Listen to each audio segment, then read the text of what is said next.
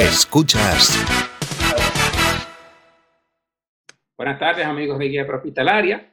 Eh, sean todos bienvenidos a esta reunión, o más que reunión, presentación de nuestro programa eh, de hoy, martes, martes 31 de marzo del 2020, señores.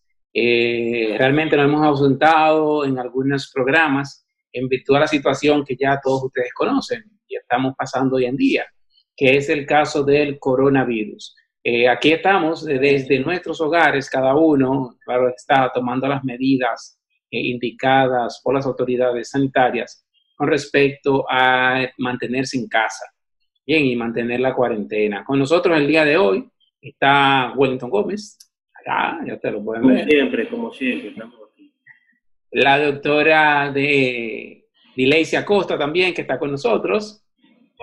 Hola, hola, aquí estamos. Y se estará integrando también al programa en lo que transcurre el mismo la doctora Denise Pérez y de igual manera otros colaboradores desde Higüey, Mota y de otras localidades en la medida de la disponibilidad también se van a estar integrando a este tema del día de hoy. Señores, eh, me gustaría iniciar con las noticias, con los avances, con los informes, como siempre lo hacemos en cuanto a las informaciones en atención prehospitalaria pero no puedo iniciar sin antes hablar de lo que nos está afectando, y no solamente a ustedes allá en República Dominicana, sino a todo el mundo, y dígase del coronavirus. Eh, ya ustedes, como todos saben lo que es el coronavirus, conocen cómo está ahora mismo el coronavirus. Es una pandemia que está afectando a todos eh, los países del mundo, en su gran mayoría, más del 80% de los países del mundo. Y en República Dominicana eh, no es uno de los países que queda exento. De paso, en República Dominicana el día de hoy, las autoridades sanitarias habían reportado eh, un número de 1.109 casos y 51 eh, muertes, 51 decesos en este caso. Eso es en América Latina y el Caribe, o América, lo que corresponde a ocupando República Dominicana, según el mapa. Yo tengo un mapa actualizado, señores, acá, y el mapa actualizado coloca República Dominicana en el cuarto país con mayor número de casos en esta región y de igual manera con el número cuatro en muertes. Eh, de igual manera, estuve viendo unas informaciones, unas noticias por algunos canales locales, incluyendo por algunos canales internacionales como es el Rojo Vivo, que estuve viendo entre otras, en donde indica que eh, República Dominicana tiene la tasa de letalidad de 4.5%, que es la más alta de América. Y eso va dado a muchísimas situaciones las cuales vamos a estar viendo en el transcurso de este programa. Eh, resaltar que la cantidad de contagios en el mundo actualizado se estima o determina que son 826.222, de los cuales fallecidos son 40.708. Bien, en Estados Unidos, de esos casos, que ahora mismo Estados Unidos ocupa el primer país o la primera región, la región con mayor casos, son 174.467 y fallecidos 3.416, donde New York ocupa el primer lugar de los, dentro de los estados con 75.795 y 100, no, 1.550 fallecidos. Le sigue New Jersey, California, Michigan, Massachusetts y en el estado donde yo me encuentro, en Florida, eh, tenemos 5.705 casos donde 77 han fallecido. Señores, eso es más o menos los números, como se ven eh, en cuanto a los casos del coronavirus. Ya ustedes pueden ir viendo más o menos cómo está la situación. Si nos vamos al mundo, en total, Estados Unidos ocupa el primer lugar, como había comentado, con 174.467. Italia, el segundo lugar, con 105.792. Y la, con más casos de muerte. En Italia se reportan 12.428 muertes. Y continuando con tercer lugar, eh, España con 94.417 casos y 8.269 muertos. Y cuarto lugar, China, que fue donde inició el brote, 82.278 eh, casos y 3.309 muertes. Así que ya ustedes saben, quien ocupa la mayor, el mayor número de muertes hasta ahora es Italia, seguido de España, para que vayan viendo más o menos. Pero eso es como vamos el mundo. Pero como guía hospitalaria, como ustedes saben, nosotros tenemos también eh, avance o alcance para algunos países de Centroamérica, América del Sur, aquí en Estados Unidos y también de igual manera en España, vamos a enfocarnos con lo que está pasando en República Dominicana.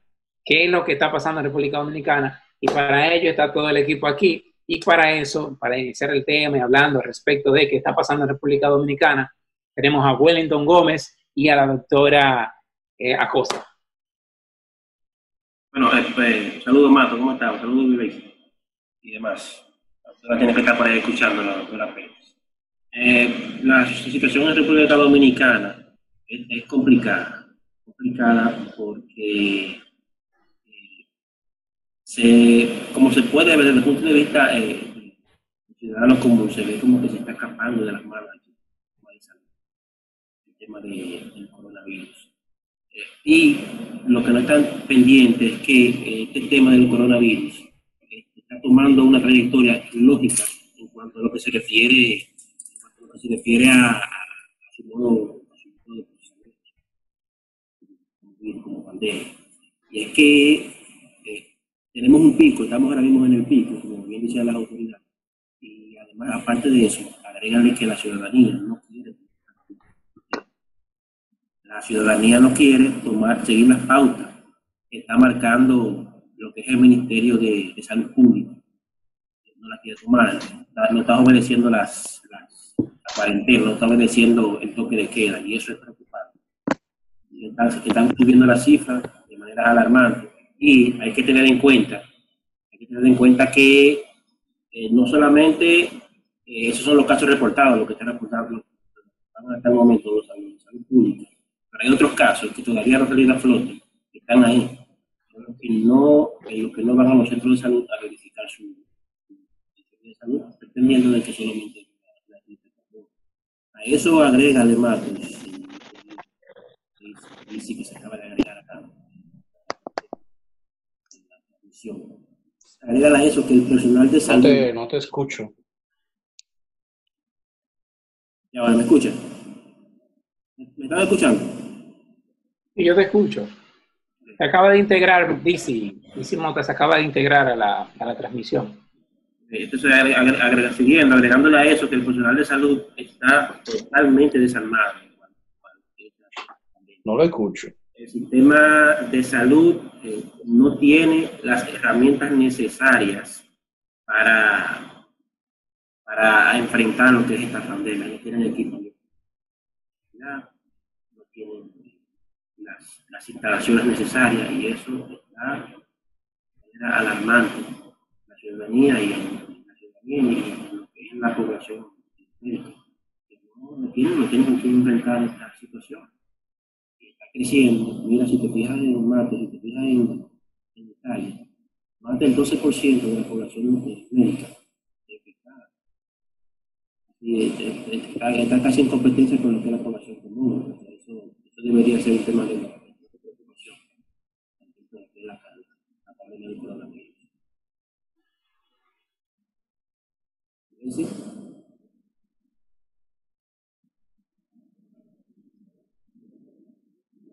Gómez. Gómez. Parece que se le, se le fue la conexión a, a Costa. Parece que estamos teniendo problemas con el internet porque a veces se va como el audio. Bueno, para continuar, eh, Gómez estaba hablando al respecto de cómo estaba la situación eh, y por qué se estaba dando la situación que se está dando en República Dominicana con el contagio del coronavirus. Le damos la bienvenida a Dizzy Mota, nuestro fiel compañero desde Higüey, eh, dice, habíamos iniciado hablando sobre los números eh, de casos a nivel mundial y eh, nos quisimos enfocar para hablar en República Dominicana realmente qué es lo que está pasando. Ya Wellington nos estaban informando, situaciones que se están dando en República Dominicana y por qué eh, se está dando, por qué República Dominicana ahora mismo tiene la tasa de letalidad más alta en la región por qué los casos están aumentando tanto. Y bueno, no es esconder de que solamente sea en República Dominicana en donde se están dando las situaciones, no solamente en República Dominicana. Si nos vamos, Italia, Italia ocupa el segundo lugar con más, con más casos y más muertes. Y en el, el primer lugar con más muertes, digo, ocupa el segundo lugar de más casos y el primer lugar de más muertes, Italia. Entonces ustedes dirán, bueno, pero Italia tiene mejores condiciones sanitarias que República Dominicana. Italia tiene mejores sistemas de salud, mejor, mejor organización, mejor régimen de consecuencia, etc. Entonces, no solamente es eh, eh, achacar o decirle que toda la culpa la, tiene, como la población está diciendo, el, el Ministerio de Salud o las autoridades de República Dominicana. Sabemos que República Dominicana no está preparada para recibir o para afrontar lo que está pasando ahora mismo.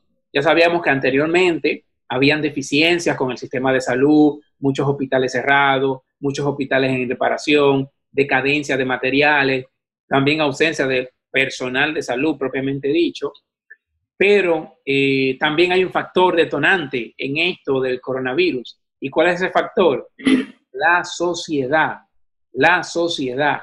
Si la sociedad no acata las informaciones que están dando las autoridades, por más hospitales que haya, por más condiciones sanitarias que haya, oye, los casos no van a disminuir ni la muerte tampoco. No, porque si la gente, ahí me llegan videos de personas aglomeradas en supermercados, haciendo filas, sin respetar el tema del distanciamiento social. Ahí yo veo personas que salen a la calle, veo personas desafiando a las autoridades.